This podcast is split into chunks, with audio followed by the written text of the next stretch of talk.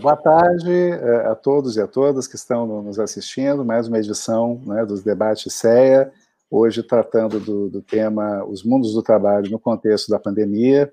Nós gostaríamos de agradecer muito aqui, em primeiro lugar, ao professor Adalberto Cardoso, né, que nós convidamos para fazer a, a, a apresentação né, do, do, inicial do debate de hoje, né, e do IESP, da, da, da UERJ, né, um grande especialista na temática né, das questões do trabalho no Brasil, e agradecer muito também ao professor José Ricardo Ramalho, né, professor aposentado da, da UFRJ, né, um dos pioneiros também aí nos estudos, né, a gente tem um processo muito grande de cooperação, José Ricardo é sociólogo, mas assim como Adalberto também tem uma, uma trabalho com uma perspectiva histórica muito forte, nós todos da geração de fundadores do GT Mundos do Trabalho sempre tivemos muito diálogo com os colegas das ciências sociais uh, que estudam as temáticas do mundo do trabalho, especialmente aqueles que desenvolveram ou desenvolvem ainda trabalhos de uma perspectiva histórica também, né?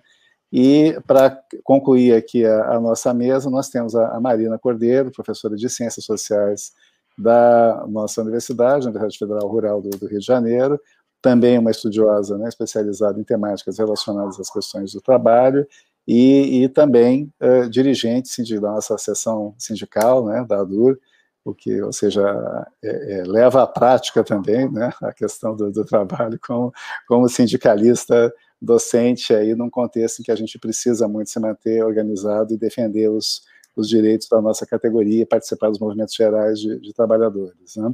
É, queria agradecer também ao Francisco, que, que faz aqui a nossa, a nossa nosso apoio técnico, né, na, em todas as na, na, na organização e, e, e, transmissão, né, é, do, do, canal do, do Debate SE, que já está com uma audiência muito grande. Aproveito também para dizer ao público né, que temos, é, que é muito importante é, clicar na, na, no botão para seguir o, o, canal, quer dizer, se tornar, é, receber as notificações, né?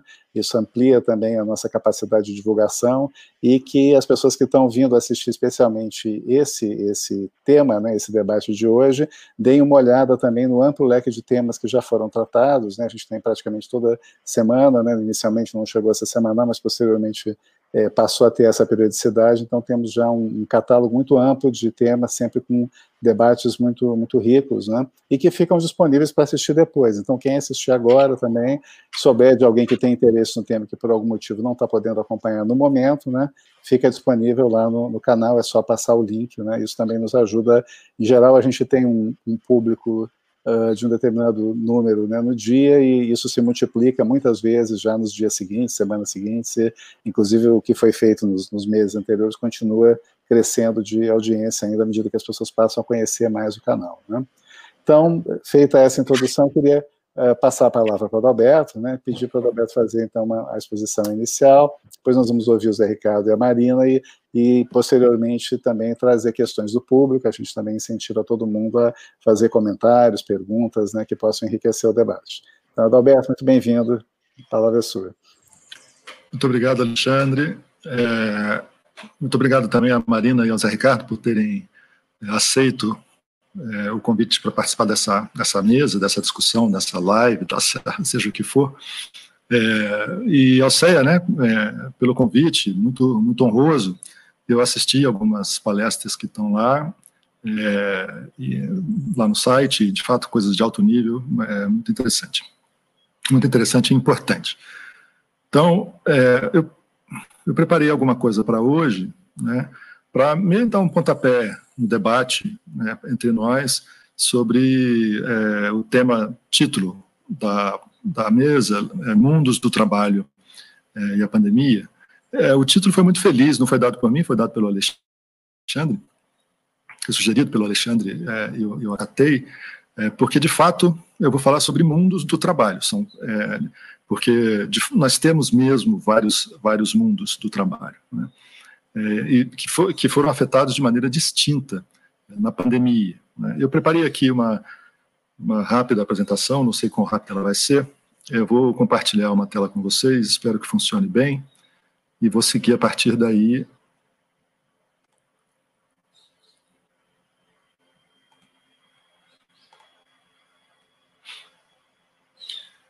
É, essa apresentação é,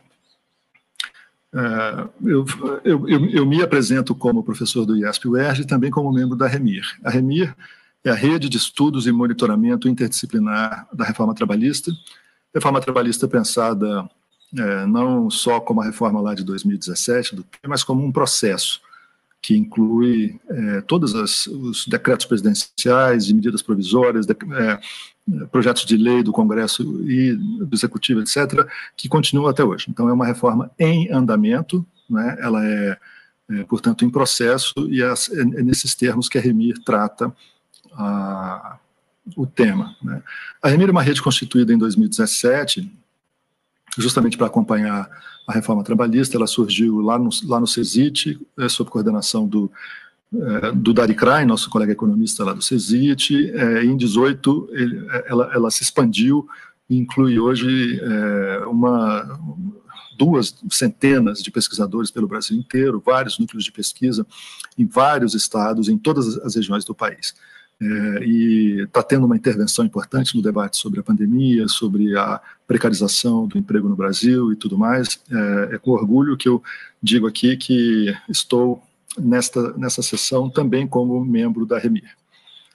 É, a reforma trabalhista de 2017, que na verdade começou em 2016, porque o Temer fez um pequeno experimento ali, que foi é, mudar a legislação sobre cabeleireiros e salões de beleza, né, e tornou os cabeleireiros e trabalhadores de salões parceiros dos proprietários dos salões, e permitiu que os contratos de trabalho fossem todos é, é celebrados como contratos de prestação de serviços entre, entre duas empresas.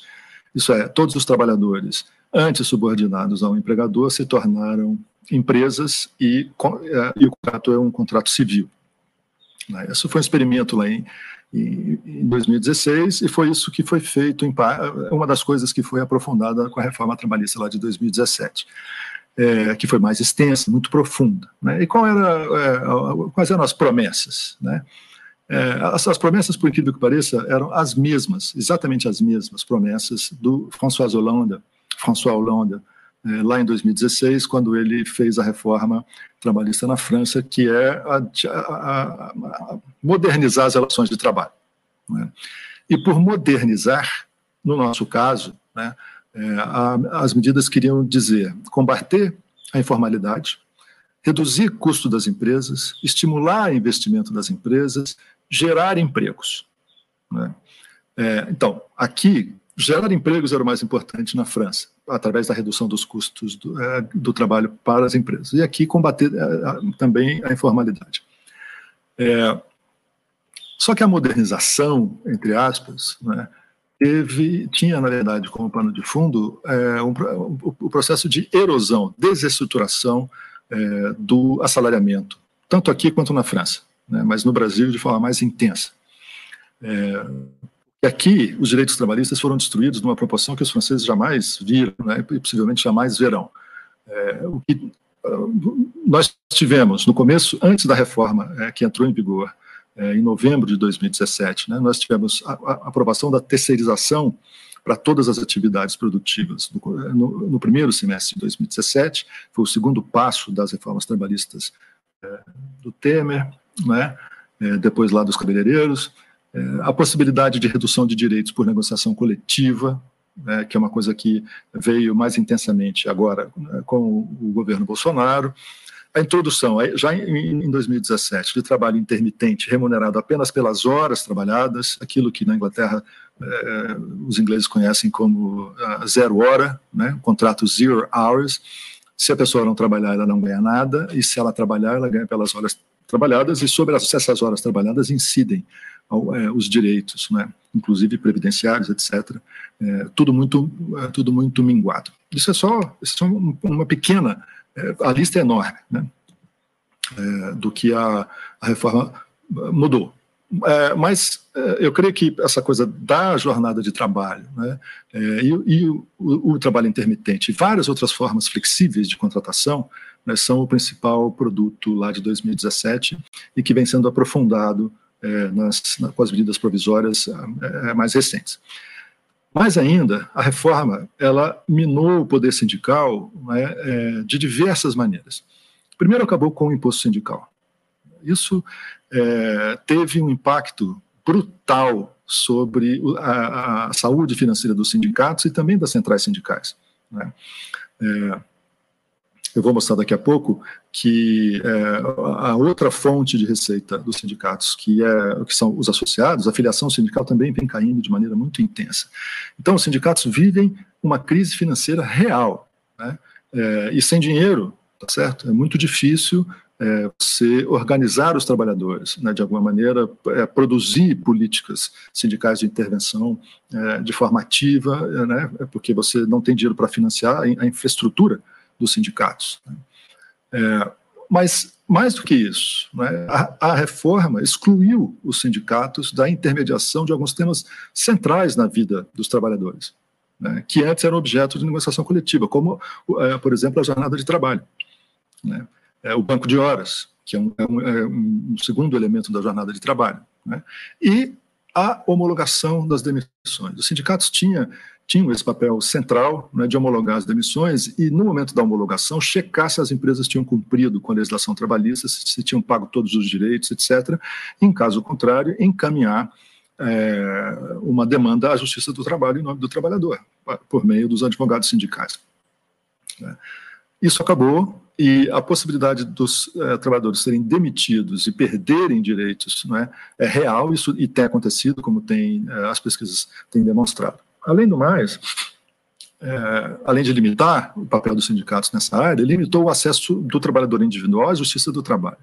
É, não só porque os sindicatos perderam essa, essa, essa função na homologação, perderam sindicatos, advogados também, etc., mas porque a lei é, instituiu é, o pagamento pela parte perdedora das custas processuais, inclusive de sucumbência, né, custo de advocacia é, da, da, parte vencedora, né, no caso, se o trabalhador perde, o, o empresário. Temos visto é, com alguma frequência né, sentenças obrigando o trabalhador a pagar 500 mil, 700 mil, 1 milhão de reais de custas trabalhistas e de sucumbência da outra parte, advogado da, da outra parte, o que afugentou uma boa parte, né, grande parte dos trabalhadores da Justiça do Trabalho.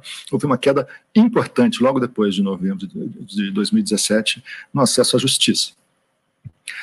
É, além disso, uma coisa que é pouco mencionada pela literatura até aqui, a reforma e a, a, mudança em alguns decretos é, é, do Ministério, do antigo Ministério do Trabalho, né, é, reduziu é, grandemente o poder de intervenção do Ministério, da Secretaria do Trabalho, né, nas relações de trabalho. Né.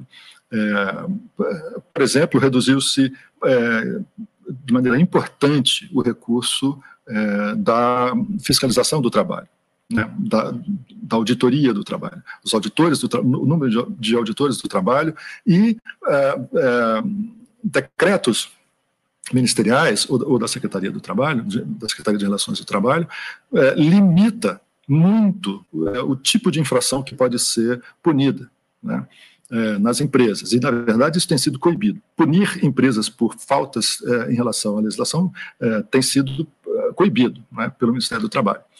É, e mais ainda, o Ministério do Trabalho foi retirado do, do, do ordenamento da estrutura sindical. Isso é, é, antes, para que um sindicato fosse criado, é, havia, o, o, Ministério do Trabalho tinha que dar, é, um, tinha que reconhecê-lo como aquele que, que é, receberia o imposto sindical. Isso era feito por uma comissão com representação das centrais sindicais, etc. Isso acabou, então o Ministério do Trabalho saiu né, do ordenamento da estrutura sindical. Isso é só um pequeno apanhado é, dos muitos temas da reforma, mas, do meu ponto de vista, são os temas principais. A reforma e, e, e regular os direitos, etc., mas ela, ela, ela não só não entregou o que prometeu, como entregou o que não faria. Né? É, Veja, o número de ocupados entre dois, no primeiro trimestre de 2017 eh, e entre né, o primeiro trimestre de 2017 e o primeiro trimestre de 2020, estou usando dados aqui da PNAD eh, Covid, eh, o, houve um crescimento de 4 milhões de ocupações. A promessa lá da, da reforma era, era gerar empregos. por esse lado, foram criados 4 milhões de ocupações. Mas quando a gente olha por dentro dessas ocupações, tá certo? É, 2,6 milhões desses novos empregos eram de trabalhadores informais, ou seja, dois terços das novas ocupações não foram ocupações criadas pela, pela reforma trabalhista que reduziu direitos no, no mundo formal para criar empregos formais. Foi, foi, foram criados no mundo da informalidade. Mais ainda, é, as pessoas que. É, não, é, o, a taxa de, de, desemprego caiu, caiu de, de 13,7 para 12,2, não é isso? É, só que a, a, a, queda no desemprego ela foi quase compensada né, pelo número de trabalhadores que estavam trabalhando é, mais com menos horas do que participação por, é, por, por, por é, deficiência de horas trabalhadas, tá certo? Se vocês somam esses 1,3 milhões com os 2,6 milhões de informais, nós temos 4,1 milhões desocupados em 2020. Então, os 4 milhões de empregos gerados, na verdade, eles não foram gerados pela reforma trabalhista, né? Porque é, eles, eles, foram, eles foram gerados por fora desse regulamento, tá certo? É, isso é importante. Além do mais, é, a reforma impactou seriamente os sindicatos. Isso aqui é a taxa de filiação sindical da população assalariada, e eu separei a população assalariada é, em cinco categorias: empregado do setor privado com carteira assinada, sem carteira assinada, empregado do setor público com carteira assinada, do setor público sem carteira assinada. Nós sabemos que existem muitos trabalhos precários no setor público sem carteira, gente que eh, trabalha por bolsas, etc., principalmente os federativos estadual, estaduais e municipais, e servidores públicos estatutários, tá certo? Vejam que a taxa saiu de 19,3 ver se eu consigo, 19,3 em 2012 para 13,7 em 2019, uma perda de quase 6 pontos percentuais em, em, em proporção de filiados. Essa é uma queda é, significativa. Nós estamos falando de milhões de trabalhadores que deixaram as hostes dos sindicatos. É, é uma queda que é, é relativa e absoluta, tá certo? É, eu fiz uma simulação. Eu, eu, lá em, em 2000, eu publiquei um artigo é, sobre por que que, o, o que, que, explicava a variação na filiação sindical no Brasil entre 1988 e 1998. Né? 80%, mais 82% da variação na taxa de filiação podiam ser explicados pela variação no emprego setorial. Né? Essa relação acabou. É, com esse volume de perda de filiados, né, a, a, a variação no volume de emprego explica só metade do que, do que acontece. A outra metade ela é explicada por várias outras coisas que têm a ver com desestruturação é, de cadeias produtivas, mudança na composição da força de trabalho e também é, efeitos da reforma trabalhista na, na perda de poder é, dos sindicatos. Vocês terem uma ideia disso de perda de poder dos sindicatos? Os números do DIES mais recentes mostram que é, as greves, por exemplo, é, no semestre passado, né, tiveram aí em torno de 300, 350, quando elas estavam na, na taxa dos 1.500 ao ano. Isso foi em 2019, 2018. Né? Então, uma queda brutal na taxa de greves, é, uma incapacidade total dos sindicatos recuperarem as perdas inflacionárias, por exemplo. Também o DIES mostrou que nos últimos anos, nos últimos dois anos, sobretudo, são, é, é são a taxa de, é, o número de sindicatos que consegue repor pelo menos a inflação não é ter ganhos reais, é repor a inflação, é cadente e no semestre passado ela foi muito baixa. Né? Então, há uma perda de poder dos sindicatos, isso está se, está se refletindo na queda na taxa de filiação. As pessoas não têm retornos da ação sindical, ou, ou pelo menos não de todos os sindicatos, os maiores sindicatos continuam importantes no poder, etc., é, mas é, então, mas não todos os sindicatos, mas uma perda importante de poder e uma perda de recursos para sustentar os serviços que os sindicatos ofereciam, por exemplo, entre eles advogados, colônias de férias, serviços médicos, dentários é, e também é, seguro-saúde e tudo mais, tudo, tudo, isso os sindicatos foram tendo que cortar. Então, isso é tudo efeito da reforma trabalhista, certo? Nós não podemos atribuir, é, a, portanto, só a, a mudança na, na, estrutura dos empregos para explicar a, a filiação sindical como, como foi possível há 20 anos atrás.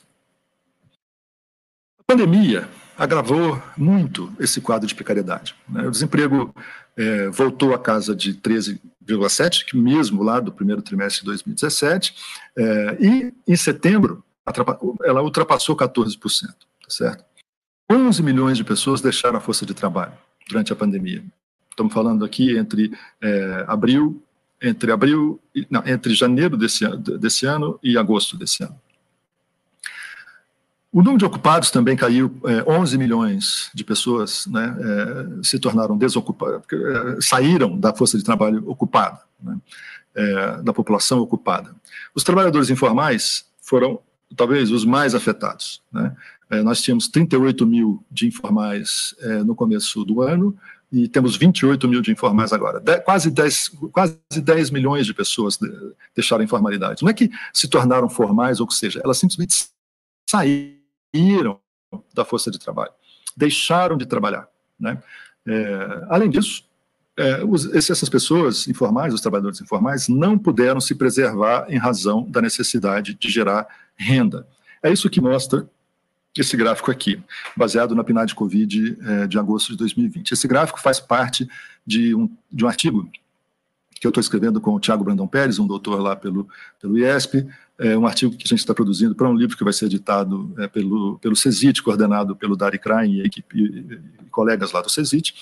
É, aqui, a filiação sindical, né, só uma coisa que eu esqueci de dizer, ela é tanto menor quanto maior a, a, a, informalidade no ramo de atividade, quanto menor a escolaridade das pessoas e quanto menor a renda no ramo de, é, de atividade, tá certo? Ou seja, quanto pior a, a, a, a qualidade da ocupação, né, é, maior a queda na filiação sindical, tá certo? E quanto maior a idade média dos ocupados, também maior a queda na filiação sindical. Então nós temos um há um processo de, de aquilo que eu falei, né, que não é só a, a o número de trabalhadores no setor, mas há um processo de deterioração das ocupações existentes. Né? Houve um processo de deterioração que é, levou à, queda na filiação sindical. Processo de precarização, portanto, e de perda de qualidade das ocupações, medido é, enquanto renda e enquanto escolaridade, é, segundo o ramo né, de atividade.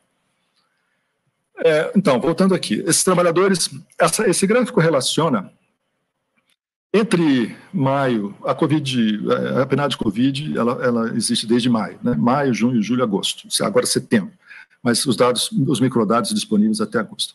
Então, se você compara, segundo as ocupações, segundo as ocupações, né, é, a, o número de é, a variação no emprego, desculpe, é, a, a, desculpe, não é a variação no emprego, é a proporção de pessoas que vo, voltaram a trabalhar, tiveram que voltar a trabalhar, eh, comparando maio e agosto, em maio você tinha mais ou menos 27% das pessoas fora do trabalho, em agosto você tinha mais ou menos 8% das pessoas fora do trabalho. Né? É, então, a taxa de, de, de, é, de, trabalho, mesmo na pandemia, ela sempre foi muito alta. Mais de 70% das pessoas continuaram trabalhando, em casa ou, ou indo para o trabalho. Mas se você compara essa variação, né, é, a, a, a, proporção de pessoas que voltou ao trabalho com a taxa de informalidade, segundo as ocupações, você tem essa relação aí com R quadrado de 0,5, né, que é que indica uma, uma associação bastante intensa né, entre taxa de informalidade e necessidade de retornar ao, ao trabalho. E, portanto, aumento de exposição das pessoas à precariedade das condições do transporte, né, é, e como os trabalhadores informais são, é, são os, é, os mais pobres, né? a renda média dos informais é mais baixa, é, a cor da pele dessas pessoas, né? É, há, há, uma proporção maior de não brancos ou de negros, dependendo da classificação que se adote, né? É, uma proporção maior de pessoas com baixa escolaridade, etc. É, no texto com o Tiago, num dos textos, a gente está escrevendo dois, num deles, para um livro que vai ser publicado nos Estados Unidos, a gente usa dados lá do, do, do CIREG, que é, é uma pesquisa sobre é, síndrome é, aguda respiratória grave, né? É, ou respiratória aguda grave, SRAG, é, os, os, de nessa época do ano,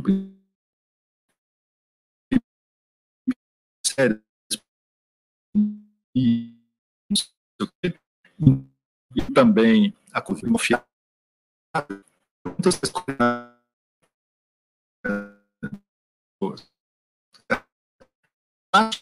dos é, trabalhadores é maior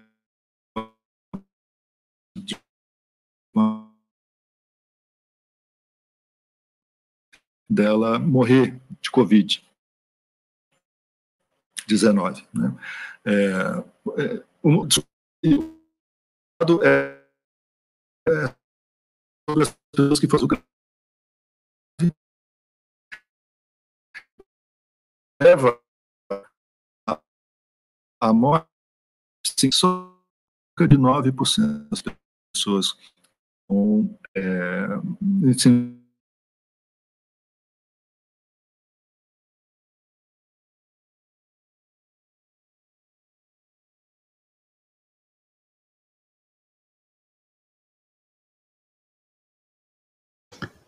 É, o Adalberto estava tendo problemas com a conexão. Adalberto, tava, tava, tava, vinha falhando um pouco a sua voz nas últimas partes, nos últimos trechos, né? E aí caiu, agora você voltou, né? Ah, para mim não, não, não apareceu. Valeria, não sei se valeria a pena, Adalberto, você voltar de é, quando você estava é. falando da perspectiva de é, ter a doença, das possibilidades de morte, foi nesse pedaço que, para mim, pelo menos, começou a falhar mais. Estava falando sobre a SRAG, né? a associação tá, da SRAG. É, o que eu estava dizendo é que a taxa de mortalidade, né, é, ela, é, ela, é, ela, tem uma relação é, linear e direta e forte, é, segundo a escolaridade das pessoas. Tá? Uma pessoa analfabeta né, tinha 54% de chance de morrer uma vez sendo internadas, né, uma vez sendo internada no hospital. Uma pessoa com ensino superior tinha 9% de chance de morte. A diferença é de, desse, desse montante. Né? É, e nós sabemos que a escolaridade está tá relacionada com a classe social das pessoas. No livro que eu escrevi com o Edmond Pretzai, que deve sair é, esse ano, ou talvez o ano que vem, pela UFRJ, pela editora da UFRJ, nós mostramos que se uma pessoa tem ensino superior, a chance dela estar numa posição de classe média ou superior é de 85%. Então, a escolaridade é, é, é, diretamente relacionada com o status social no Brasil, muito mais do que em outros países. É, então, a mortalidade tem a ver com a classe. A, a, a, doença não atinge da mesma maneira as mesmas pessoas. Os mais pobres, os menos escolarizados e os, os não brancos morrem muito mais. Né? Isso que eu e o Tiago mostramos num dos textos que a gente está eh, escrevendo, e a informalidade está diretamente relacionada com isso, porque o mundo informal é pobre, de baixa escolaridade e não branco, tá certo? E essas pessoas tendo que ir ao trabalho, pegar transporte público, etc., estão muito mais expostas. Isso explica, né, em grande medida, a altíssima taxa de mortalidade no Brasil, uma das maiores do mundo. É, bom, alguns estudos da REMIR, é, um deles coordenado pela Maria Aparecida Bride, lá na, na Federal do Paraná, é, eles entrevistaram, é, mais, acho que 909 pessoas, é, das quais 70% mulheres, 30 homens, que estão em home office, né? É, e o estudo delas mostra que as mulheres foram particularmente afetadas nessa, nessa pandemia, muito mais do que os homens em alguns aspectos principais. Né? É, o, o, estudo delas mostra, deles mostra que é, as, as, jornadas de trabalho das mulheres em home office elas se sobrepuseram né, a jornada que as mulheres já tinham tá certo, no cuidado é, no mundo doméstico. Isso é, é, a, a, proporção de mulheres que é, estava empregada e, portanto, trabalhando em, em, em, home office, e ao mesmo tempo executava o total das tarefas domésticas, era, é, sei lá, é, era muito superior a, a, aos homens. Né? Os homens, a, proporção que, que, que é, executava tarefas, tarefas, domésticas era diminuta. É, era de se esperar o contrário, né? Isso, os homens também voltando para casa para ter trabalho é, de home office, os dois trabalhando em casa, então vamos unir, unir esforços e fazer as tarefas domésticas, pois limpar a casa, cuidar de criança, né? às vezes né? É, dar banho em bebê, etc., tudo continua na mão das mulheres. É, os dados da PNAD Covid de agosto mostram é, que 27 milhões de pessoas, 27 milhões de brasileiros, gostariam de ter trabalhado na semana anterior à pesquisa, mas simplesmente não procuraram emprego. Né? Dessas pessoas, 16,6 milhões eram mulheres, e mais da metade delas disse que não procurou porque precisou assumir tarefas domésticas. Entre os homens, só 3,3% citaram esse motivo. É, então, a pandemia teve ainda a consequência de, ok, protege as mulheres porque elas ficam em casa, mas, por outro lado, é, as protege de uma maneira que as priva da, da possibilidade de autonomia, de exercer uma tarefa no mercado de trabalho, ainda que em home office. Né? Nem isso. É, esse é o último slide, tá certo? É, somando as pessoas que gostariam de ter trabalho e as que não gostariam de ter trabalho, em agosto, 75 milhões de pessoas em idade ativa estavam fora da força de trabalho no Brasil em agosto. Esse número é sem precedentes na história das pesquisas domiciliares no Brasil. Né? 17 milhões dessas pessoas, 23%, atribuíram esse fato diretamente à pandemia e dessas, 10 milhões eram mulheres.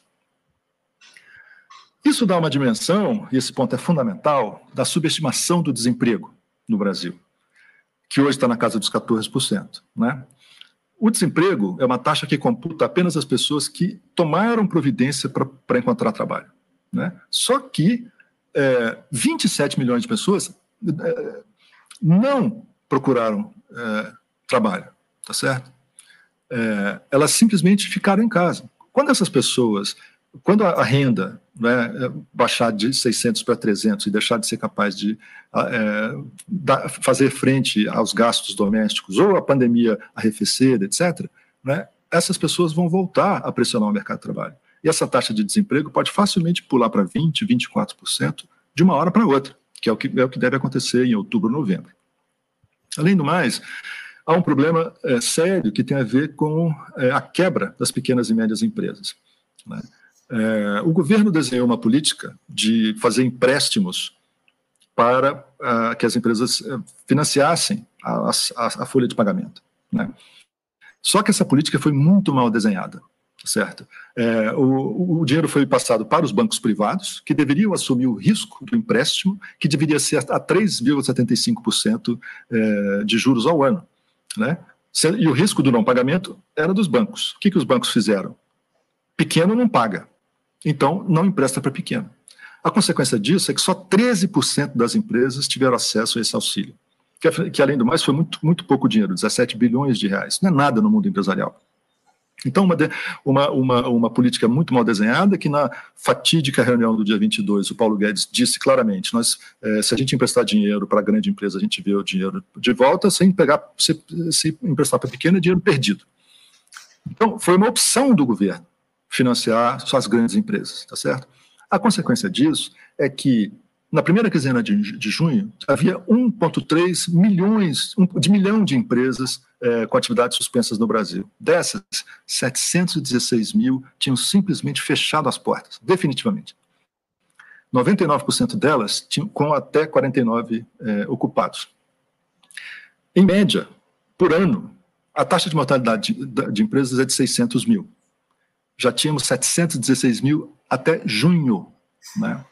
É, e 40% dessas empresas disseram que fecharam a porta por causa da pandemia. Então, uma parte já fecharia mesmo, mas 40% fecharam por causa da pandemia.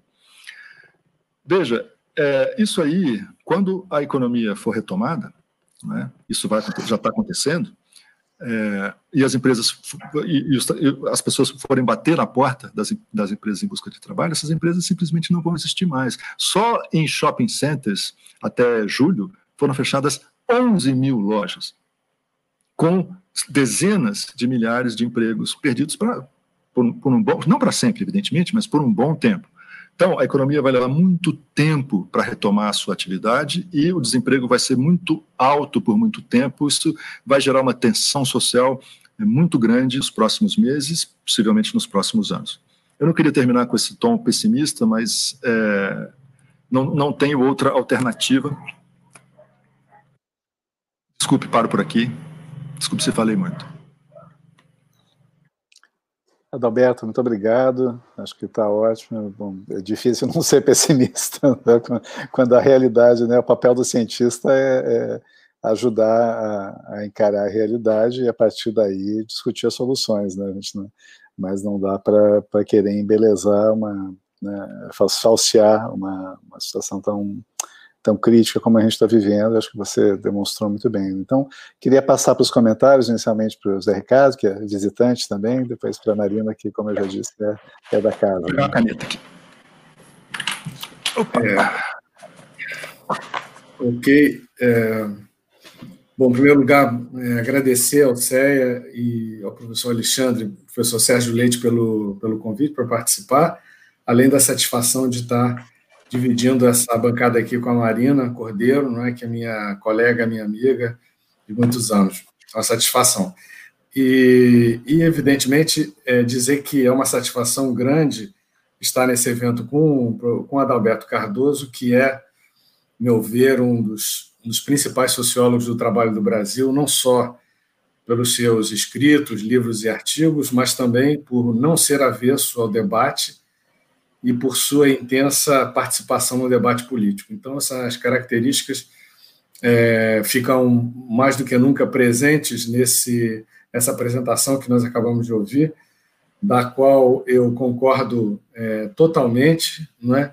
E, e gostaria de, é, na verdade, só é, fazer alguns pequenos é, comentários ou mesmo pequenas questões com relação a eventuais possibilidades de enfrentar essa situação terrível que nós estamos vivendo.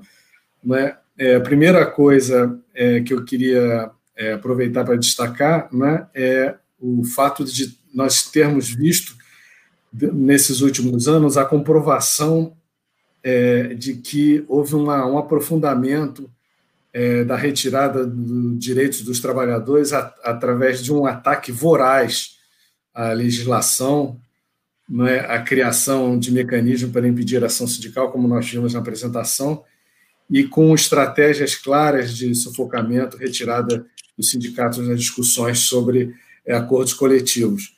É, no contexto da pandemia, eu vejo que a, a, tecnologia entrou também nesse processo a serviço desse, desse conjunto de relações de trabalho é, precárias e invasivas que já, que já existiam, mas que aumentaram em termos de controle das atividades, controle sofisticado do tempo, negação de contratos de trabalho, etc. Um aspecto que me chamou a atenção também nesse, nesses anos que o Adalberto apresentou foi a atuação e a, a, a composição do, do grupo de desmonte da legislação trabalhista com a participação do é, sistema judiciário. Né? Então, é impressionante como as mudanças ocorreram pelo sistema, pela ênfase do sistema é, executivo e legislativo, mas depois da, da com a, a, a, discussão da terceirização e com a reforma trabalhista de 2017, a, participação do judiciário foi mais intensa e mais é, cabal né, na, no desmonte de direitos. Então, desde a questão da terceirização, que foi é, imediatamente aprovada pelo Supremo Tribunal Federal, agora, recentemente, é, tivemos acesso a um trecho é, da manifestação do, de um dos ministros do Supremo Tribunal Federal com relação à, terceirização, é, com uma, uma manifestação é, horrível, dizendo que, que a terceirização feria o princípio da, da livre iniciativa e defendendo né, o direito das empresas contratarem da forma como passaram a contratar com a, a terceirização. É, um aspecto que me chamou, que me chama a atenção durante o período do, da pandemia foi é, o debate que nós temos feito ultimamente dos trabalhadores é, de plataformas, né, é, de plataformas digitais. e particularmente as greves dos entregadores, né, dos é, é, entregadores que é, chegaram a, a, chamar atenção com, sobre a possibilidade de, de se desenvolverem novas formas de protesto e manifestação crítica. Né? É, e aí temos o exemplo da, do break dos aplicativos e assim por diante. Então, é nesse sentido, é, queria fazer uma, uma pergunta, pergunta reflexão com o Adalberto, porque é uma coisa que tem, tem uma preocupação também muito grande, que é, é, com o fato de das plataformas, na verdade, tratarem é, trabalhadores de forma diferenciada. É? Então, qualquer é, possibilidade de generalizar direitos através da utilização das plataformas teria que levar em consideração essa diferença de sexo, cor, idade, que está muito presente na forma como as empresas tratam né, aqueles que estão vinculados às plataformas. Mas, ao mesmo tempo, eu pergunto, é, e aí tem uma discussão é, internacional sobre isso, é, se não seria o caso de, nesse contexto, começar a haver uma discussão sobre uma renda básica universal ou direitos universais como uma maneira de reconstrução de formas de proteção de trabalho. Né? É, alguns autores, inclusive, usam, é, defendem o uso das plataformas como forma de ressignificar o circuito econômico desde a base, plataformas locais que forneçam serviços de cuidados, por exemplo, combatendo assim a generalização da plataformização. Portanto, pensar né, a utilização da plataforma também como uma via de mão dupla, né, assim como a globalização pode ser vista também como uma via de mão dupla, também a discussão sobre plataforma ser vista como uma via de mão dupla. Uma outra questão que também está muito presente nessa intervenção da tecnologia, e a pandemia é, aumentou muito isso, tem a ver com a discussão sobre essa, uma ideologia entranhada do empreendedorismo, que, que está hoje incorporada nas estratégias individuais de trabalho e que, em princípio, é, traz um impeditivo às ações e demandas coletivas. Né? É, pesquisas têm mostrado que, mesmo quando condições precárias atingem a todos, no caso dos entregadores, a ação coletiva sofre, sofre restrições, muitas vezes marcadas por preconceitos políticos criados pela conjuntura. Da mesma forma, está em discussão sobre a proteção trabalhista para esse tipo de trabalhador no sentido de que ele não identifica, alguns deles não identificam proteção trabalhista como uma coisa importante. Então, queria que você ouvir um pouquinho você sobre, sobre isso. Com relação, é, para terminar, com relação a, ao setor formal é, do mercado de trabalho, me parece, pela sua apresentação, que a participação é, nos contratos coletivos de trabalho, é, por parte dos sindicatos, principalmente, passa a ser uma questão é, essencial para a sobrevivência dos sindicatos, não só porque é, fortalecem é, e defendem é, através dos contratos coletivos, como também é uma forma de discutir a adaptação às novas tecnologias e um incentivo a, a, a enfim, a buscar alternativas a esse tipo de, de avanço que está ocorrendo sobre os direitos. É, e aí eu te pergunto se, nesse contexto, a discussão sobre a fusão de sindicatos não, é, não seria uma pauta importante não é para ser discutida pelo movimento sindical brasileiro ou internacional não é, é, é seria é, por exemplo o caso da uma articulação de sindicato, estou falando trabalho formal, dos macrosetores da economia brasileira, que é uma iniciativa que já está sendo é, inicia sendo tomada e que, na verdade, significa, tem, tem a intenção de exatamente, de certa forma, fundir é, estratégias e fundir práticas, né? É, queria que você falasse um pouquinho o que você acha sobre isso. E, para terminar, é, uma, a questão da representação internacional, porque nós já temos exemplos nas empresas é, é, formais, não é, multinacionais, exemplos de articulação internacional, através de códigos de conduta, etc., mas também no, no contexto das, das, plataformas já há iniciativas de trabalhadores, é, redes de trabalhadores transnacionais ligados a trabalhadores de plataformas. Né? É, então, na verdade, o que está se colocando, se colocaria, no modo de ver, é também uma, uma postura política de, é, de contestação, de, de é, busca de é, discussão de como atuam é, as, as grandes empresas nesse, nesse contexto já é, tão é, atingido não é, pela, pela, pela queda dos direitos, etc. Se não seria o caso de também é, ser isso uma, uma pauta importante para ser é, discutida por, por esses setores que ainda estão sobrevivendo a essa avalanche né, de, de, de destituição de direitos, essa voracidade. Então, basicamente isso. Acho que, é, evidentemente, isso são, é, não são perguntas, é, que são questões que eu acho que surgem para mim nesse, nesse contexto e que seria bom se o Adalberto pudesse falar um pouquinho sobre. Ok.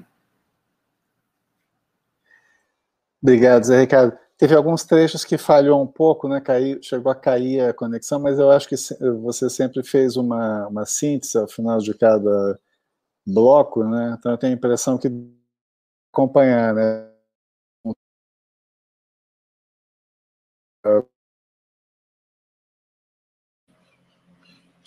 Agora acho que foi a minha que falhou, né? Foi, a sua que falhou. A gente está tendo um pouco de instabilidade hoje. É. Você, mas acho que Marina e Adalberto, vocês, uh, deu para entender né, as questões centrais que o, que o Zé Ricardo estava colocando, né? Acho que, apesar das interrupções, o Adalberto o Zé para mim, não houve interrupção. Ah, não? Veio, tudo bem. Ah, foi para mim, tá? Então é a minha conexão que tá. Teve alguns trechos que eu não estava conversando, tá ótimo. Se vocês conseguem acompanhar. Beleza. Então vou pedir para a Marina fazer os comentários dela também. É, depois a gente pede para o Adalberto responder. Né? Certo. Bom, gente, primeiro eu quero agradecer também pela possibilidade de a gente estar aqui fazendo esse diálogo. É, como ruralina, né, eu fico bastante feliz que o CEA esteja fazendo essas discussões, é, que desde o início da minha formação, que eu sempre aprendi com os meus professores a importância desses momentos de análise de conjuntura, e acho que é, esse momento faz parte né, desse processo da gente poder sentar, refletir juntos sobre todos esses desafios né, tão difíceis que essa situação da pandemia está colocando para a gente então, agradeço profundamente aí também ao convite do CEA, do professor Sérgio Leite, Alexandre Fortes, e pela possibilidade de estar aqui dialogando com o professor Zé Ricardo e Adalberto. É, eu separei basicamente dois elementos para falar, para colocar aqui né, para nossa reflexão, junto com o Adalberto. É, e uma primeira delas é a seguinte: eu acho que a gente vem né, observando essa desestruturação da condição de assalariamento, né, que acompanha uma mudança né, da regulação pública para a regulação privada dos conflitos capital-trabalho. É, e isso tudo ancorado aí num amplo projeto, né, eu diria, de modificação das bases da regulação do sistema capitalista, é, diante desse novo momento, né, que a gente poderia pensar como um, um novo momento de regime de acumulação também, que já vem se dando ao longo desses últimos anos. Agora, uma coisa que me chama muita atenção, né? A gente, na apresentação, o Adalberto trouxe bastante as questões da reforma trabalhista, mas uma coisa que tem me preocupado, inclusive atuando com os licenciandos, né, nos projetos de PIB de residência pedagógica, é a conexão mais ampla de todas essas reformas, considerando aí a reforma trabalhista, a reforma da Previdência, agora a reforma administrativa e a reforma do ensino médio e a BNCC, nessa perspectiva de desconstrução da linguagem de direitos, né, ou dos pactos sociais que foram postos pela Constituição de 88. Né, eu acho que isso seria é, uma primeira reflexão que eu queria colocar, né, no sentido de conectar essas dimensões, né, e aí só para trazer um dado, a própria BNCC, por exemplo, ela fala da importância de reestruturar o ensino médio no sentido de ensinar as pessoas a lidar com o mundo do trabalho com ocupações é, não descobertas ou imprevisíveis. Né? Então, vejam que eu acho que a gente está é, num momento histórico, né, de um contexto político nacional bastante complexo que interliga essas é, reformas todas. Eu acho que seria bacana se a gente pudesse discutir um pouco esse aspecto interligado de todas essas reformas. Né, isso é uma coisa que eu acho que, somada à própria perspectiva de apagão estatístico, e aí eu fico muito feliz quando eu leio os trabalhos do Adalberto, porque eu acho que na nossa tradição de estudos do trabalho a gente envolve não só a perspectiva histórica, como Alexandre Fortes trouxe, mas também uma perspectiva antropológica e um aporte estatístico, né? além dos nossos aportes sociológicos de pesquisa qualitativa, que eu acho que dão muita força empírica às nossas argumentações, e eu acho que justamente né, esse cenário aí de apagão estatístico, que em alguma medida a gente observa, também colabora para uma certa invisibilização desse novo projeto, ou desse projeto de mundo, que não é novo, mas que agora se acirra e se apresenta com muita força, e que ele permeia a interligação entre essas reformas todas que estão sendo é, pontuadas. Isso era uma coisa, né? A outra coisa que eu queria trazer, claro, são as dimensões é, de gênero para o debate do mundo do trabalho, né? Eu acho que é um grande desafio para nós, sociólogos e estudiosos do trabalho, ampliar a perspectiva do trabalho como sinônimo de assalariamento, né, e entender a dinâmica entre trabalho remunerado e trabalho não remunerado, é, nesse nosso contexto atual, em especial, porque justamente a pandemia trouxe uma série de desafios, e aí foi bastante bacana observar na exposição da Adalberto a quantidade de dados que ele trouxe em relação aos efeitos deletérios, especificamente para a população feminina trabalhadora. É, acho que isso é uma coisa bastante importante. Né? Historicamente, a gente tem é, um aumento da escolaridade feminina, né? porém, as rendas entre homens e mulheres continuam muito distintas, né? a gente tem uma persistência das desigualdades, tanto em relação à média salarial de homens e mulheres, e se a gente adiciona o critério de raça, isso fica ainda mais complexo, né, o cenário. É, algum, mesmo algumas empresas hoje estão discutindo né, essas questões. Né? Eu tenho feito um trabalho dentro da indústria automobilística acompanhando mulheres e impostos de poder na carreira. E essa discussão também tem é, estado à tona, inclusive nesse ramo, que é um ramo altamente dominado pelo viés masculino, tanto em termos da sua composição, quanto em termos dos seus significados né, de atuação pela indústria do automóvel, todas as coisas que os acompanham. É, e eu acho que essa questão da maternidade da carreira, é, particularmente pensada também, no nosso caso, né, nos docentes, ela está muito claramente colocada. Né? A gente tem alguns dados já, é, por exemplo, da quantidade de interrupções que as crianças fazem no trabalho das mulheres em comparação ao trabalho dos homens. Né? É, a gente tem também os dados da submissão de artigos femininos, né, de autoria e de coautoria femininas que caíram substantivamente nesses últimos meses de confinamento. E eu acho que a própria discussão é, em termos legais da consideração ou não é, das empregadas domésticas, e aí eu digo propositadamente no, no feminino, porque de fato, né, é uma maioria de mulheres e mulheres negras, né? É, então, o fato disso ter sido discutido como um serviço essencial, eu acho que é bastante interessante para a gente pensar como a dimensão do trabalho não remunerado né? E como essa dimensão da divisão sexual do trabalho desigual, pendendo muito mais sobre as mulheres, é, vem à tona com a pandemia. Né? E aí, é, diante disso é, tudo, na verdade, o que eu quero colocar é quais são os desafios que nós temos enquanto estudiosos do trabalho, no sentido de pensar propostas de políticas públicas que possam mitigar esses efeitos né, tendo em vista que a gente ainda vive num cenário em que muitas vezes, mesmo é, interlocutores qualificados né, da nossa, é, das nossas universidades e do campo científico em geral tendem a associar as discussões de gênero e trabalho como mimimi. Né? Então, eu acho que essa é uma, uma discussão importante, né? em especial porque muitas vezes os próprios estudiosos do trabalho dizem que não há o que se fazer em relação a essa questão da maternidade, né, ou da própria é, correlação entre trabalho remunerado e trabalho não remunerado, eu acho que é importante a gente pensar em termos de política pública, né, como é que o Estado brasileiro tem deixado muito a desejar, mesmo antes né, da mudança governamental em relação a esses elementos. Né, como sindicalista, agora falando da minha atuação na ADURA, a gente tem puxado esse debate, Né? E aí eu olho para a universidade como um microcosmo social onde a gente pode efetivamente incidir é, na produção de políticas institucionais que possam abarcar a condição feminina, tendo em vista que, dado é, os, é, as taxas apresentadas pelo Adalberto, né, e aí eu vou encerrar com essa, com essa fala, né, o Adalberto falou que, em alguma medida, o trabalho em casa protege as mulheres da doença, né? É, mas é isso, de fato, a gente está falando de uma proteção, entre aspas, né? E de uma proteção que ela está colocada num momento mais imediato, mas que ela tem é, como perspectiva um efeito muito deletério a médio e longo prazo.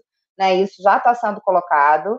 É, e eu acho bastante importante, né? E aí, como mulher aqui também, é, participando desse debate, tentando pontuar o debate né, de gênero, mesmo também no ambiente sindical, eu acho importante a gente é, destrinchar um pouquinho mais essa dimensão e pensar o que estaria ao nosso alcance, tanto em termos da universidade, né, porque, enfim, é, também sou sindicalista nessa universidade, né, que eu abracei para mim, que é a Rural, é, como nas nossas vidas mais amplas, né, em termos de organização social. E aí, com isso, eu deixo essas duas questões e encerro também. Obrigada.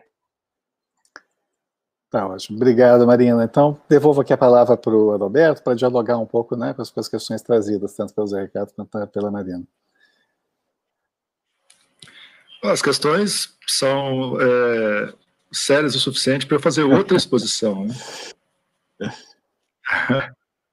É, o Zé Ricardo tocou em pontos centrais que é, eu tinha é, vários eu tinha me preparado para tocar mas eu tive que fazer uma seleção por causa dos 20 minutos 30 que eu tinha, né? então ficaram de fora é, algumas das questões principais. Por exemplo, eu ia é, tinha me programado para é, apresentar alguns blocos de trabalhos que estão sendo desenvolvidos no âmbito da Remir, né? Por exemplo, é, há um, um, grupo, mais de um grupo de pesquisadores olhando é, muito de perto para os trabalhadores de, de plataforma de, em termos empíricos, fazendo é, entrevistas, pesquisas de campo com esses, essas pessoas mostrando, por exemplo, que a pandemia trouxe uma queda importante na renda dessas pessoas, um aumento importante na, na, é, na, na jornada de trabalho, porque mais gente entrou nesse, nesse ramo, porque as, enfim, a perda de renda geral né, levou a que uma parte dos trabalhadores informais que deixaram o mercado de trabalho acabaram indo, né, acabou indo para, para esse tipo de atividade, que aumentou de 600 mil pessoas para um milhão de pessoas. Só estou falando só de entregadores de comida, né, Rap, Rap é, é, iFood essas, e essas outras empresas. É um aumento expressivo, tá certo? De pessoas, então a, a, demanda aumentou também na pandemia, porque as pessoas começaram a pedir mais coisas é, a domicílio, mas não a ponto de permitir que essas pessoas tivessem uma melhoria de renda, ao contrário, a renda delas, renda média, é, caiu. É, e, e, e, essa categoria, ela, ela tem sido, é, ela tem chamado muita atenção, como o Zé Ricardo é, lembrou, por causa das, das inovações né, que esses trabalhadores têm trazido. Ação coletiva em termos, por exemplo, de ação coletiva. Parece que deu uma falhada aí. Né? É, essa, o, o break dos, os, já houve mais de um break dos entregadores, né? É uma forma nova de manifestação de um tipo de atividade que não existia antes, ou pelo menos existia não com a quantidade de pessoas que temos hoje e nem com a, é, o, o grau de exploração a que estão submetidos esses trabalhadores. E o Zé Ricardo tocou numa outra coisa que é muito importante, que é o fato de que os entregadores têm percepções diferentes sobre os, os seus direitos ou a sua própria atividade. Uma parte importante deles, nessas pesquisas tem mostrado, uma parte importante deles é, não, não, quer direito trabalhista, no sentido antigo da palavra, né, no sentido é, histórico da palavra, carteira de trabalho e coisas desse tipo. É, a ideia de proteção social associada ao mercado formal de trabalho não apela a uma parte importante desses trabalhadores. Né? Que, é, primeiro, que sempre tiveram uma vida vulnerável e a, e, a, e a, relação dessas pessoas com o mundo dos direitos sempre foi extrínseca. Né? É, as pessoas nunca fizeram parte desse, desse ambiente de, dos direitos do trabalho, nem nunca aspiraram o direito do trabalho. Né? Sempre viveram no mundo da informalidade, onde tudo é informal. A casa é informal, a, a, a, TV é gato, é informal, o gás é, é, é, um miliciano que entrega de maneira informal e assim por diante. Né? É, o uso do território, do espaço urbano, é, é, é, é banhado de informalidade. Tem aspectos formais nisso tudo, evidentemente. O Estado está presente, como é, os, os, serviços básicos de infraestrutura, transporte público, etc. Né? O Estado está presente, é o mundo da formalidade pública. Né? Mas a experiência dessas pessoas é informal, inclusive a experiência de trabalho. Né? Uma boa parte da população brasileira não aspira nem nunca aspirou uma carteira de trabalho uma, uma boa parte. Estou dizendo, né, eu já escrevi muito mostrando que a carteira de trabalho foi é, a, a, grande promessa brasileira né, de inclusão social é, é, por meio dos direitos do trabalho e da proteção social né, trazida por ele. Mas uma parte grande desses trabalhadores não tem interesse nisso. Né? Alguns de maneira bem informada. Não quero saber, porque aqui eu tenho liberdade, né? eu quero meu dinheiro vivo todo dia, não quero receber por mês, não quero, enfim, não quero, não quero me submeter a um patrão. Né? Eles imaginam que não estão submetidos aos é, donos das plataformas, né? É, apesar de reclamarem de que são muito explorados, de que essa, tem o, a, a, sua inscrição cancelada de maneira arbitrária, que tem punições é, também arbitrárias não explicadas, que não tem interlocução com os donos das plataformas, assim por diante. Né? É, então, há, há, há um conjunto de reclamações que são típicas de reclamação trabalhista, né? mas uma parte dessas pessoas não, não se considera né, trabalhador nesse sentido. E não, então, é, a, a, demanda de certos estudiosos do nosso lado, né, de que devemos formalizar, que o Estado tem que intervir, que a Justiça do Trabalho tem que reconhecer esse, esse, a, a, relação de trabalho como, como, uma relação de emprego, portanto, subordinada à legislação trabalhista e proteção social, etc. A, a grande luta que temos é, do, no âmbito das pessoas no direito do trabalho, Ministério Público do Trabalho, etc., para é, é, regularizar a situação dessas pessoas como situação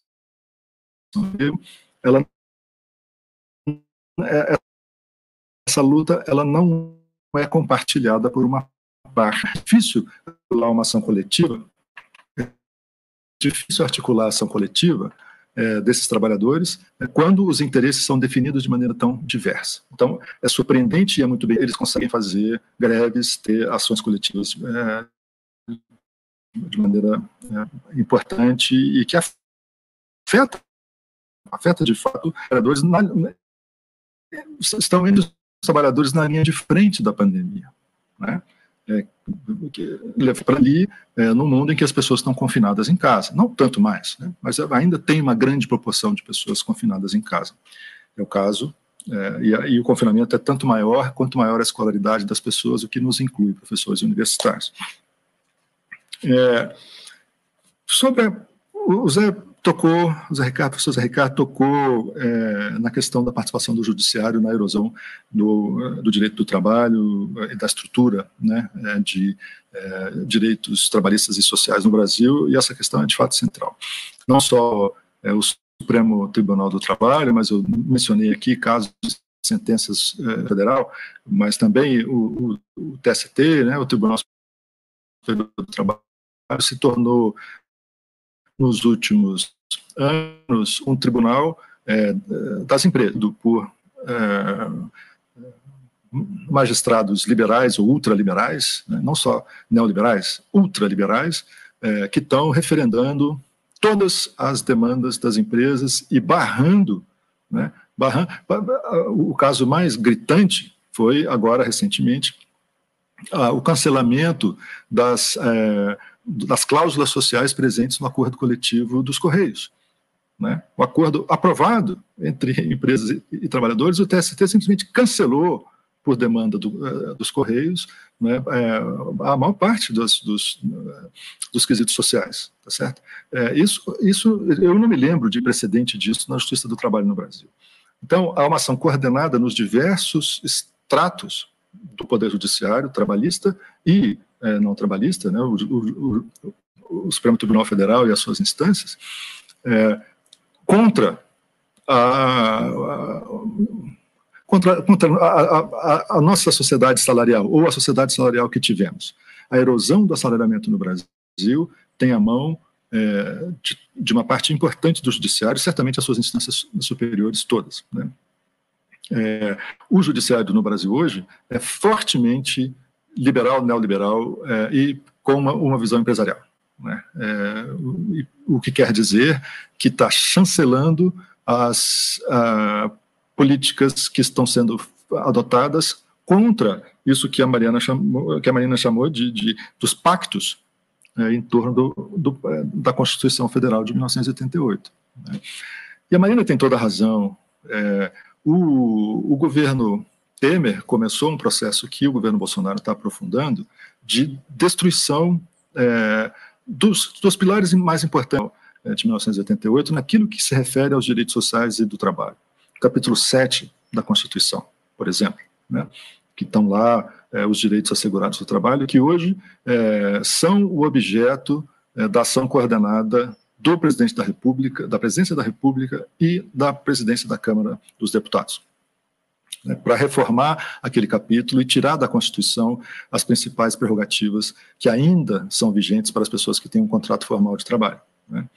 É, é um capítulo extenso, com, com direitos que são mínimos civilizatórios, tá certo? que estão hoje na mira é, do, do presidente e é, do parlamento e também do Poder Judiciário. Não é isso?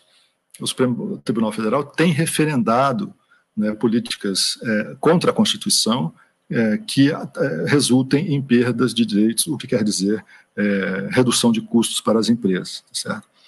É, em relação a essa, eu estou tocando em pontos assim, né, mas eu vou, vou tentar tocar em todos. Em relação a, a, a, ao, ao, Pacto né, Constitucional de 88, né, é, os, a reforma administrativa tem, tem esse nome, mas na verdade é a reforma trabalhista do setor público, né, dos servidores públicos.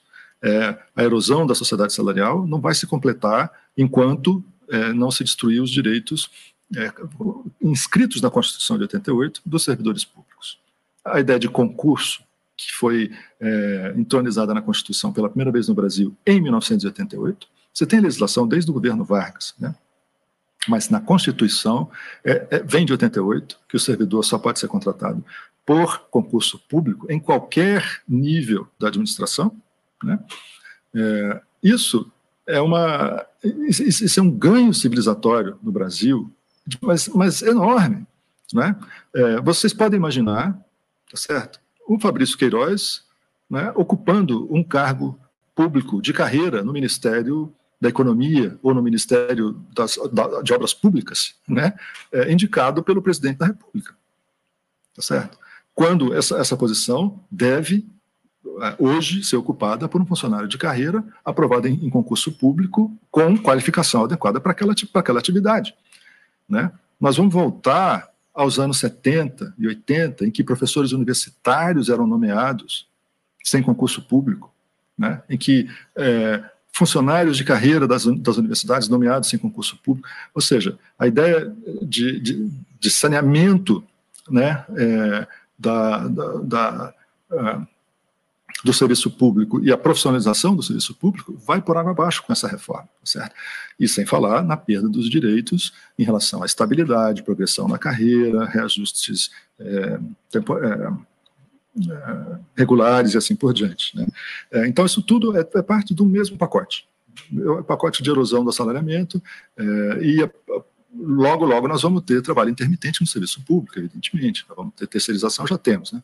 mas terceirização de atividades é, essenciais do, do, serviço público, né? como né, daqui a pouco né, é, os é, assessores parlamentares que são profissionais de carreira altamente qualificados, gabaritados, etc., também vão ser nomeados pelos próprios é, parlamentares. Vai dar no que deu aqui o Bolsonaro no Rio de Janeiro, nomeando mais de 100, 170 pessoas da sua família, da sua entourage, né, para o seu, seu gabinete ao longo dos anos que ele foi deputado estadual no Rio e depois federal é, lá em Brasília.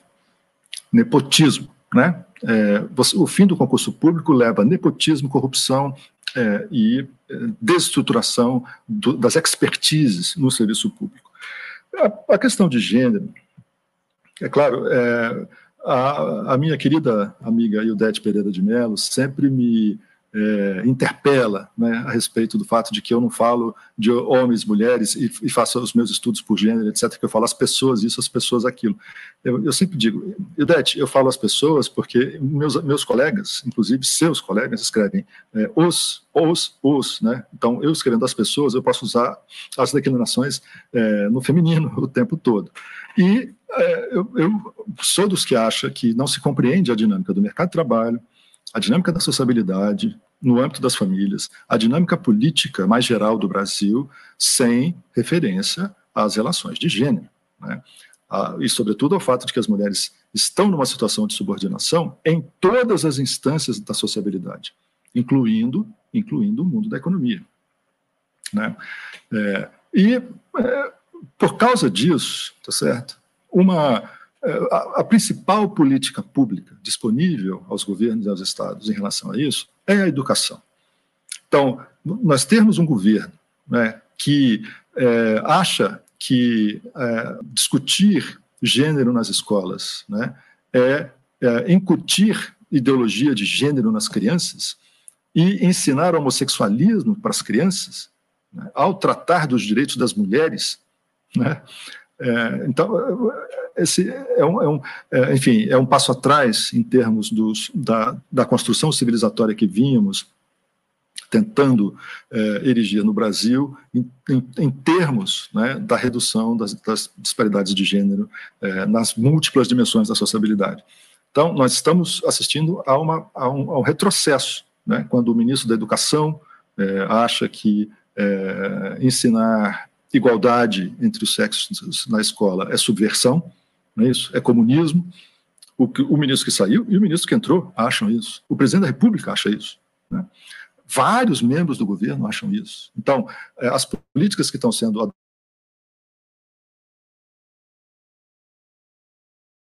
adotadas do ponto de vista da redução das disparidades de gênero no Brasil, certo?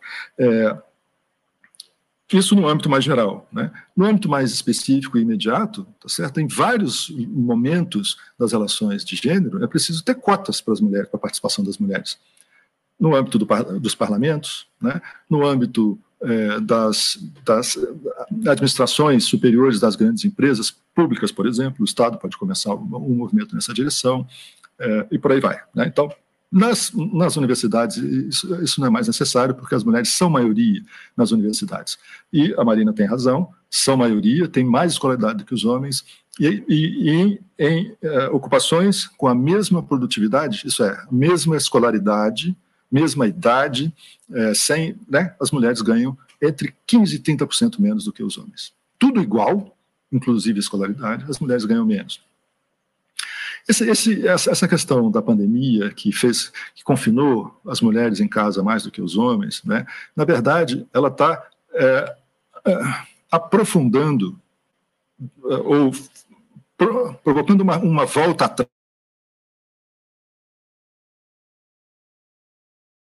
atrás né, ou na redução das desigualdades de gênero no Brasil, né? porque as mulheres, ao ficarem em casa, estão obrigadas mais do que muito mais do que os homens, ali permanecer, né, cuidando dos filhos, dos, dos idosos, do marido, né, do, do, companheiro ou da companheira, não importa, né, é, os, os, papéis né, de gênero, o papel feminino é, nos casais é, homoafetivos também se reproduz, tá certo? Essa, essa é uma, uma dinâmica cultural mais geral do Brasil.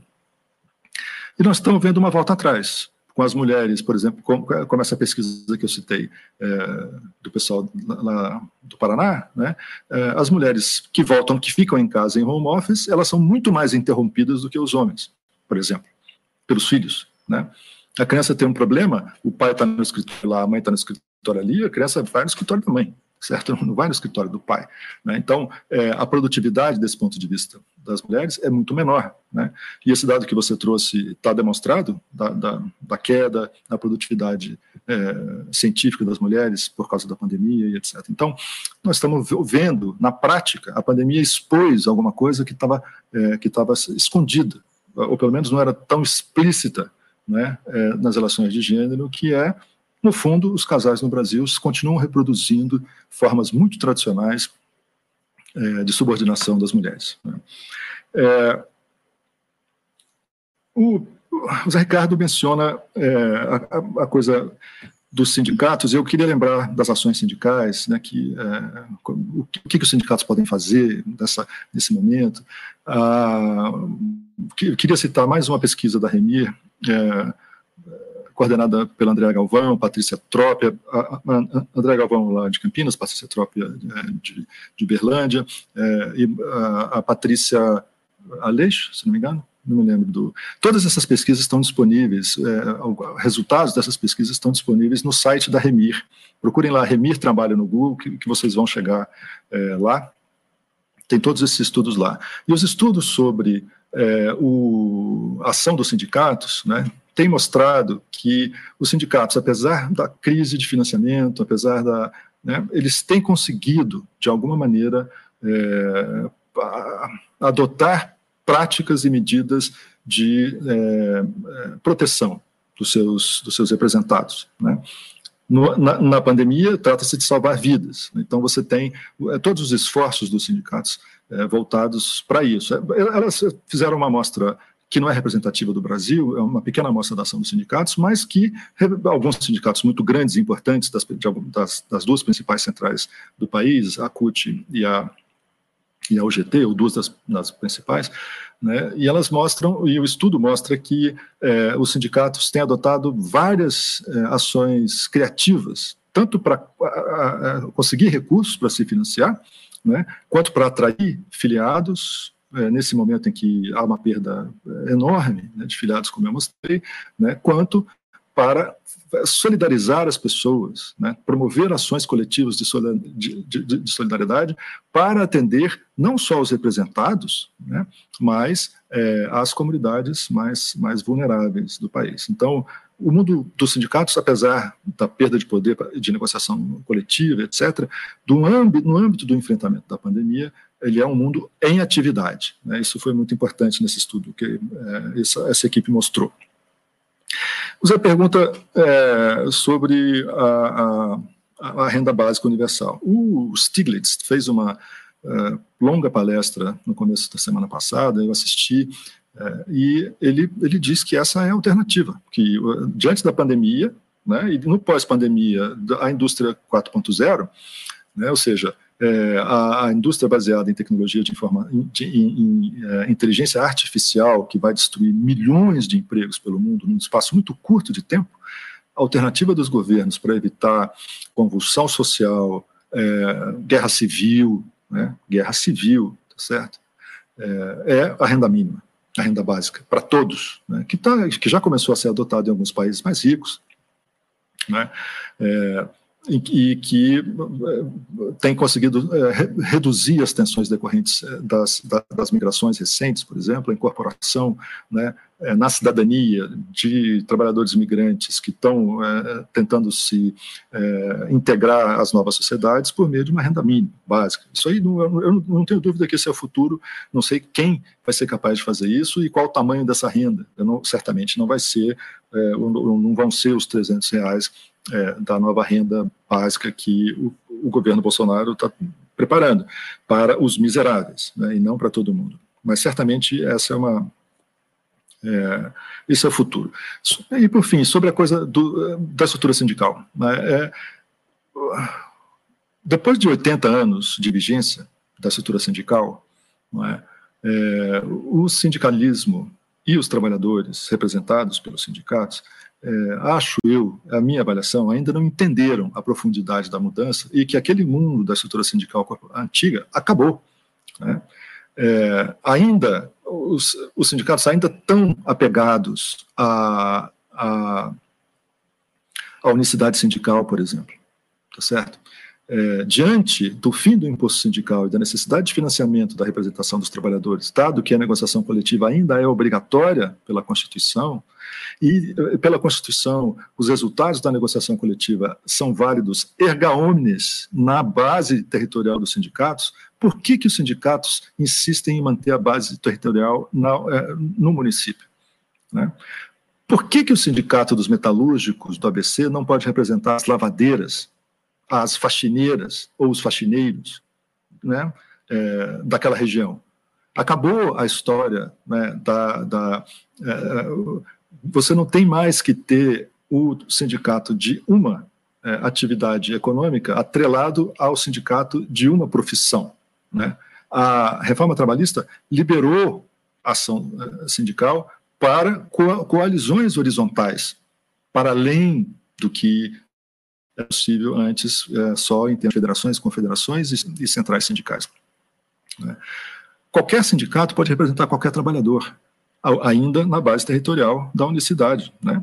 É, isso é mantido, obviamente, porque isso interessa às empresas de alguma maneira, porque isso reduz o poder dos sindicatos. Né? Mas a unicidade, na verdade, ela, é, ela, ela, ela acaba sendo uma camisa de força num ambiente em que tudo mais está liberado. A filiação sindical, por exemplo, certo? Os, é, o, o, os sindicatos têm que lutar para que os trabalhadores escolham que sindicatos vão representá-los. Hoje, os, eh, os, os, sindicalistas estão ainda atrelados aos, aos seus, às suas instituições, porque isso é recurso de poder, tá certo? São aparelhos importantes de poder, né? Só que hoje sem recursos, ou com muito pouco recursos. Mas com poucos filiados que você tenha e com a, alguma contribuição assistencial que você consiga na, na, na negociação coletiva, né, é, que a empresa desconte na folha de pagamento de toda a categoria, etc., você consegue manter é, aquele, aquele, aquele instrumento de poder, que é também um instrumento de reprodução de elites é, populares, né, capazes, por exemplo, de sustentar projetos políticos, etc. Então, é, é compreensível que é, os líderes sindicais atuais não queiram abrir mão da sua, do seu aparelho, né, para usar um termo antigo, não queiram abrir mão é, do, do, da, da, sua instituição, que é a instituição que lhe permite a reprodução enquanto liderança dos, né, o sindicalista e os seus, e os seus é, aliados, tá certo? É, e a reprodução da própria instituição, tá certo? Ou seja, é legítimo que isso ocorra, né? Mas isso, como a, a, as lideranças sindicais estão envelhecendo na estrutura sindical, isso ficou claro é, na se você, se você cruza, por exemplo, os dados é, da RAIS sobre é, os, os, empregados né, dos sindicatos, que houve grande demissão agora de, de funcionários. Então, a, a, nos últimos, sei lá, 15 anos, né, a, a idade média só aumenta de funcionários dos sindicatos, das lideranças, mais ainda, você não tem uma renovação. Os estudos, de novo, os estudos da Remir, so, com é, representantes sindicais, é, nos congressos das centrais, também coordenados por Patrícia Trop, André Galvão e essa turma, né, é, que junta pessoas de diferentes universidades, trabalhos memoráveis, pesquisas junto aos congressos, tem mostrado que as lideranças estão envelhecendo. A capacidade de renovação né, da, é, é, muito pequena. Né? É, e, ou seja, essas pessoas se criaram nessa estrutura sindical né, e é muito difícil você pedir para elas abrir mão daquilo que elas construíram ao longo de suas vidas. Então, essa renovação vai ser muito difícil. Essa a fusão é o destino, do meu, do meu ponto de vista, inexorável da estrutura sindical, mas isso vai levar muitos anos, isso depende de uma renovação geracional é, da, é, da, da estrutura. E, por fim, é, a coisa da, da, da, articulação internacional. Né? Eu acho que isso é tanto mais fácil, é, ou, ou, não fácil, tanto mais é, possível, é, quanto mais internacionalizada é, a, é, é o capital. Né? Então, as grandes multinacionais, certo? Você tem uma administração centralizada, né, é, de uma multinacional como a Volkswagen, por exemplo, está né, tá em algum lugar hoje em dia que a gente nem sabe mais onde que é, né, porque você não sabe mais quem, quem, quem manda nessas grandes empresas, nesses grandes conglomerados financeiro-capitalistas, financeiro-industriais. Né, mas supondo que a Volkswagen tem uma administração financeira em algum lugar, que deve ser na Alemanha, embora não seja mais uma empresa alemã, né, é, então, uma articulação internacional, né, para ter uma, uma ação coletiva internacional no âmbito de uma grande empresa como essa, é mais provável do que uma articulação internacional de trabalhadores dos serviços de hotelaria, por exemplo. É isso? É, isso vale para os trabalhadores de plataforma. Então, é, Uber, né, é, é, um, é um dos poucos casos de grandes, de uma grande multinacional que opera em todo o planeta e que permite uma ação coordenada dos, dos, é, dos trabalhadores de Uber, e isso as, tem acontecido né, de maneira é, incipiente, né? mas tem acontecido. Acho muito difícil que isso se torne um padrão, tendo em vista é, a instabilidade do vínculo é, das pessoas nessas plataformas, a relação conflitiva é, e, é, eu diria, autoritária das plataformas com, com, seus, com seus servidores, com seus empregados, né? É, conflitiva no sentido de que é, a, os trabalhadores são punidos, né? às vezes sem saber porquê, é, e são simplesmente excluídos das plataformas sem saber porquê, né? e assim como se ligaram individualmente a elas, eles, eles, ao serem excluídos, eles estão individualizados no mundo, né? Não tem aqui, não tem, não tem como reclamar com o bispo, não tem como reclamar com um, né, um robô ou o que seja. Então, é, a, a, é, ação internacionalizada, né, ela, ela é possível, vem ocorrendo, né, mas ela é muito ela é muito pontual ainda hoje. Quer dizer, o poder do capital é, hoje ele, ele, ele está praticamente incontrastado tanto do, é, tendo em vista os poderes estatais, as instituições de regulação do mercado de trabalho e o, e, e o trabalho organizado. Né? A capacidade de, é, de con, contrastar, né, de oferecer uma antítese ao capital hoje está né, tá muito, é, tá muito reduzida. Acho que, acho que era isso. Eu agradeço muito os comentários, me obrigaram a refletir sobre temas que eu traria e outros que eu não traria. Então, muito obrigado. É, Alberto, muitíssimo obrigado. A gente tem muitos elogios, né, alguns comentários pontuais. Eu, eu identifiquei uma, uma única pergunta, mas é, claramente aqui, que é do Wesley Cardoso, que pergunta o seguinte: acredita que a pandemia e suas consequências façam os trabalhadores desocupados aceitar ainda com mais facilidade as flexibilizações e precarizações propostas para o retorno às suas atividades? Quer dizer, eu acho que você já tocou um pouco no assunto, mas ele tem uma pergunta um pouco mais direta, né?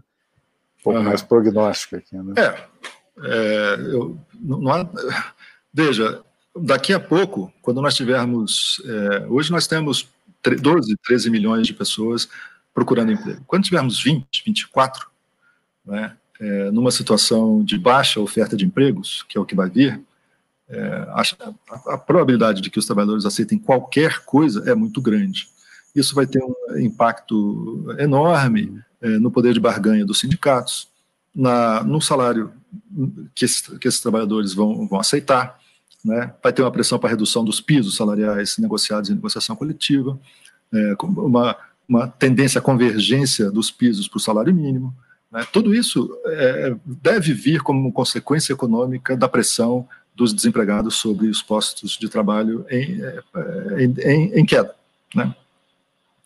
E então, nessas condições, os trabalhadores devem, os desempregados de hoje, devem aceitar no, no, curto e no médio prazo condições de trabalho que forem ofertadas. E a, ten, a tendência pela reforma trabalhista, pelas reformas trabalhistas e pela deterioração do mercado de trabalho é que as ocupações ofertadas sejam precárias e de péssima qualidade, mal remuneradas. Então, sim, respondendo diretamente a uma pergunta direta, é, acho isso mesmo. É isso. Tá ótimo. Bem, gente, nós estamos chegando aqui no teto. Queria passar então para o Zé Ricardo para a Marina fazerem uma, uma, uma, comentário final, né? Depois a gente encerra novamente com o Adalberto. Bom, eu acho, Ricardo. É, bom, novamente agradecer. Eu queria é, dizer que a gente teve é, nesses, nessa hora e meia uma, uma discussão de alto nível com relação às questões do mundo do trabalho no momento, no Brasil e no mundo, e agregando a questão da pandemia. E, mais uma vez, é, agradecer essa bela aula que o Adalberto deu para todos nós, e eu acho que são, ainda bem que esse tipo de debate vai ficar registrado para eventualmente novos debates no futuro, não é? E a gente conseguir é, constatar o que, que evoluiu, o que, que não evoluiu com relação a essas questões.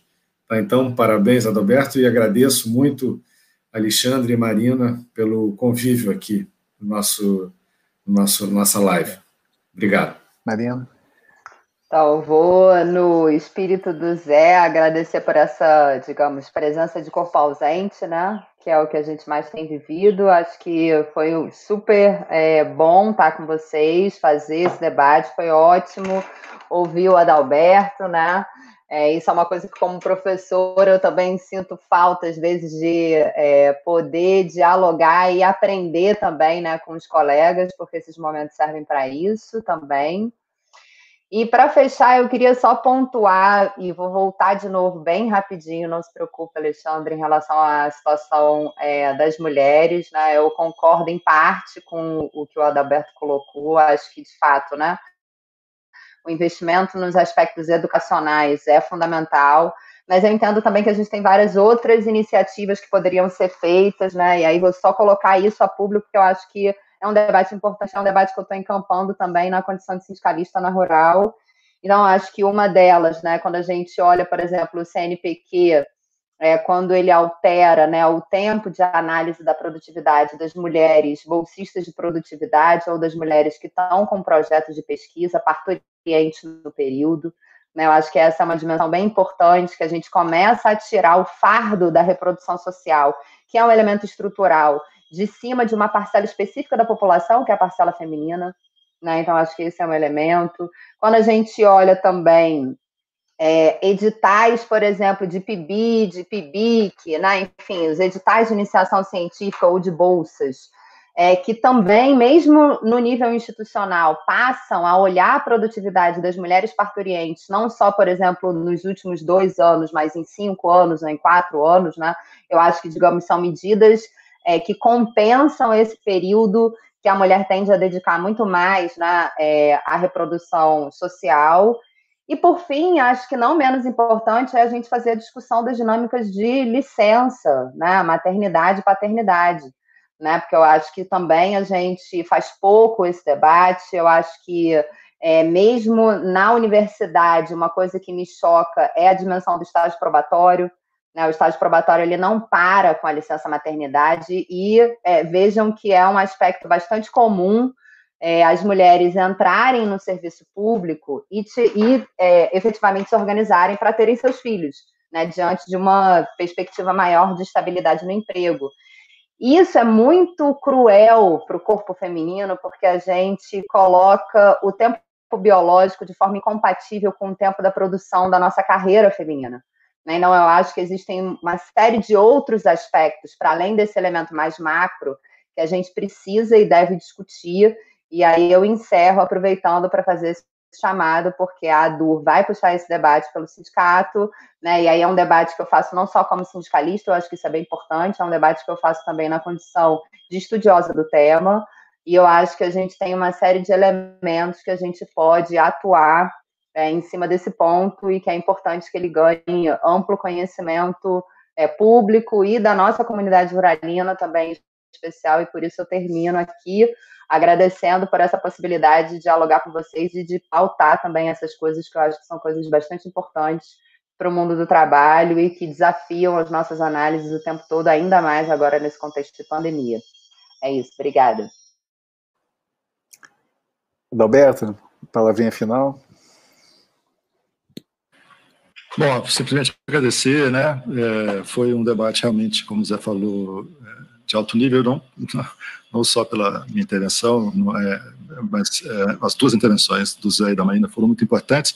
É, Marina, eu, eu, eu, ouvi essa pergunta, a sua pergunta do ponto de vista macro. Agora, olhando para o mundo micro, é claro, existem milhares de coisas que, que podem e devem ser feitas. Vou dar um exemplo. Você deu um exemplo do CNPq. É, vou dar um outro exemplo. As negociações coletivas incluem muitas é, questões de igualdade de gênero, em geral. Né? Isso vem sendo perdido vem sendo perdido na revisão que está que tá acontecendo das, dos, dos contratos e, e, convenções coletivas. Né? É, os sindicatos é, não podem mais nem contar com a justiça do trabalho para reverter perdas desse tipo. Né?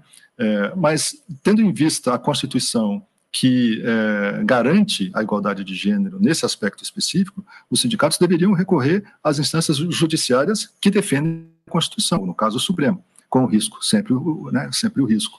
É, que o Supremo está pró-empresas há muito tempo. Mas, de todo jeito, há muita coisa no nível micro que pode deve ser feito, concordo.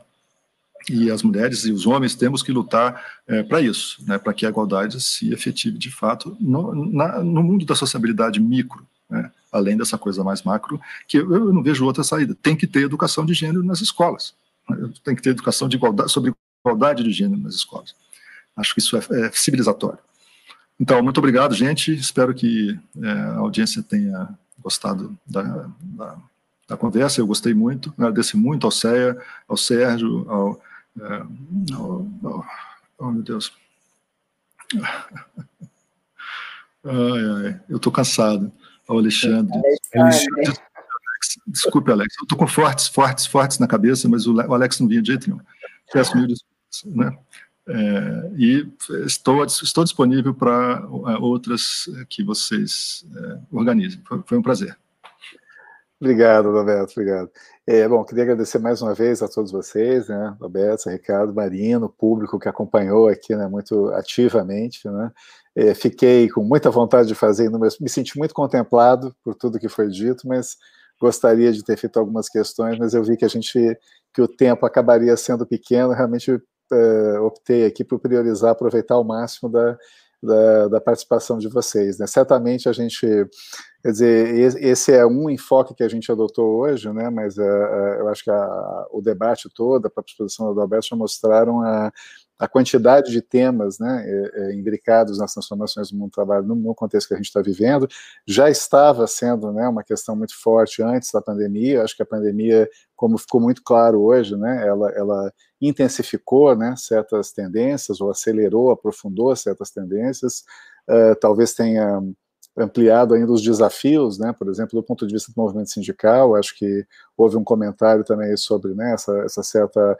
acomodação, o problema geracional, o problema né, da, da o, como diriam os cientistas políticos, o path dependence, né, quer dizer, essa, essa tendência da estrutura se reproduzir sem muito, e a dificuldade de realmente pensar fora da, da caixa, né, diante da, da imensa necessidade de uh, organização e defesa de direitos e de pensar um novo marco regulatório que realmente promova né, uh, direitos para o contexto atual do mundo do trabalho e, e, que enfrente questões de desigualdade também que mesmo a, o sistema de proteção mais tradicional que nós tínhamos não nem sempre enfrentava adequadamente, né, por exemplo, de raça, de gênero, né, como já foi mencionado bastante aqui. Né. Então a gente tem uma agenda muito ampla, certamente teremos material para fazer outros eventos em outros momentos, né, com alguns de vocês e também com alguns outros interlocutores que a gente possa trazer. Né. Então, agradeço a todos e, e vamos é, ficando por aqui, né, e, e, peço a todos que divulguem bastante, porque realmente a gente,